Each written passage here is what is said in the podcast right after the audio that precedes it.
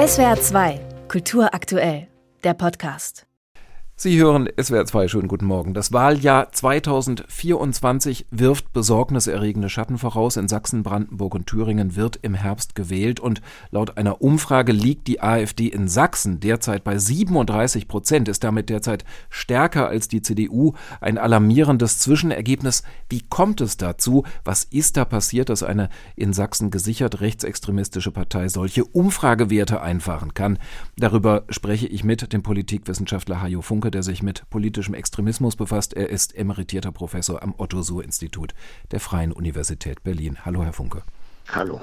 Das Deutsche Institut für Wirtschaftsforschung hat mal bereits im vergangenen Sommer gesagt, was klassische AfD-Wähler in Ostdeutschland eigentlich davon haben, bei der AfD ihr Kreuzchen zu machen. Ergebnis, sie würden sich eher selbst schaden. Die AfD will die Spitzensteuersätze nicht antasten, den Soli und sogar die Erbschaftssteuer abschaffen. Das alles ginge zu Lasten ostdeutscher Interessen. Wie kommt die AfD zu dieser Heilsbringerrolle, wenn ihr Programm gerade denen schadet, die sie doch offenbar wählen wollen? Na, Heilsbringer ist auch ein bisschen sehr weit gewagt. Sie repräsentieren das Ressentiment. Sie repräsentieren, dass die Ampelkoalition nicht liefert. Sie repräsentieren, dass die CDU bundesweit und in Sachsen schwach in ihnen erscheint. Und die Ressentiments beziehen sich auf soziale Schieflagen, die sie erleben oder von denen sie glauben, dass sie kommen. Und die, die sozusagen Halt geben könnten innerhalb und durch die demokratischen Parteien, werden nicht mehr als haltgebend interpretiert. Das ist eine dramatische Lage. Und egal, ob es jetzt schon 37 oder noch wie in der letzten Umfrage 35 sind, die AfD ist vorneweg, gerade in Sachsen und im Übrigen auch in Thüringen und in fast allen ostdeutschen Ländern.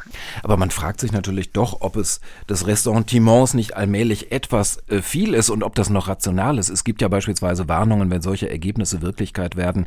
Welches internationale Unternehmen will sich dann noch im Osten in Sachsen ansiedeln? Wer möchte dort investieren oder als Migrant dorthin kommen? Diese Warnungen verpuffen inzwischen. Das war vor fünf Jahren vielleicht so, als man auch gesehen hat, durch die Gewaltwelle damals 2018, 2019, der Mord an Lübcke, die Auseinandersetzung in Zwickau, die Auseinandersetzung in Chemnitz. Da hat man deutschlandweit, aber auch in Sachsen gesagt, oh, wir gehen vielleicht zu weit. Das ist eine zerstörerische Kraft, die zerstört im Wortsinn. Sie ist gewalttätig.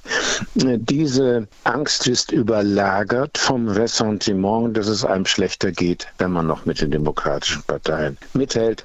Das heißt, es ist eine aggressive, autoritär aggressive Haltung, die eine der rechtsextremsten Parteien in Westeuropa repräsentiert. Und die anderen Parteien sind deshalb erkennbar mittlerweile nervös. Die sächsische SPD liegt laut der Wahlumfrage ja sogar unter fünf Prozent, könnte also möglicherweise aus dem Landtag fliegen. SPD-Chefin Saskia Esken hat sogar die AfD-Verbotsdebatte wieder angefacht. Ist das klug, mit diesem Gedanken zu spielen? Es ist jedenfalls nicht praktisch. Und man muss ja als politische Spitze auch darauf sehen, was in diesem Jahr passiert. In diesem Jahr passieren die Wahlen, die Kommunalwahlen und dann im Herbst die Sachsenwahlen und die Wahlen in Thüringen und in Brandenburg. Das ist die Lage. Ein Verbot käme vielleicht in zwei bis drei Jahren zustande, nachdem eines der Bundesorgane ein solches Verbot beantragt. Und zwar beim Bundesverfassungsgericht. Alle glaubten, dass das NPD-Verbotsverfahren vor wenigen Jahren erfolgreich sei. Die Argumente waren sehr klar. Es ist eine partiell neonazistische Partei. Und dann kam das Bundesverfassungsgerichtsurteil mhm. daher mit dem Hinweis, die ist nicht mehr bedeutend. Der Ostbeauftragte der Bundesregierung, Carsten Schneider, ist ja ebenfalls von der SPD und sagt eben auch, es sei viel wichtiger, die AfD inhaltlich zu stellen, zu zeigen, dass ihre vermeintlichen Lösungen eben keine sind. Auch Talkmasterin Karen Mioska sieht das so, die in ihrer Runde am Sonntagabend in der ARD ja jetzt auch AfD-Politiker einladen will. Wie sehen Sie denn dieses Konzept der, sagen wir mal, inhaltlichen Entzauberung, ja, vor dem Hintergrund eigentlich dieser Entkoppelung, die Sie gerade geschildert haben? Ja, das ist eine gute Frage. Dennoch muss man es versuchen. Aber noch wichtiger als zu sagen, wie gefährlich, wie zerstörerisch diese Partei ist. Und da ist ja noch gar nicht viel gesagt worden.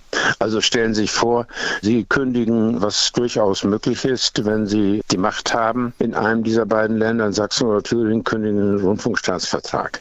Dann kippt das ganze ARD, das öffentliche System. Jedenfalls, wenn man da nicht gleich vorsorgt. Oder wir nehmen die Migration, die äh, sozusagen nach Höcke auf Null gehen soll und wozu er empfiehlt, diesen wunderbösen Satz einer wohltemperierten Grausamkeit. Mhm. Wenn Sie das durchziehen in zwei Ländern und das absolut durchziehen, kommt es zum Konflikt zwischen Bund und Land, weil mindestens der Bund und eigentlich auch die Länder gehalten sind, die Grundlagen des Asylvertragssystems zu erhalten und umzusetzen. Wenn das aber nicht geschieht, haben wir den Konflikt zwischen Landespolizei und Bundespolizei. Wir haben bürgerkriegsähnliche Unruhen.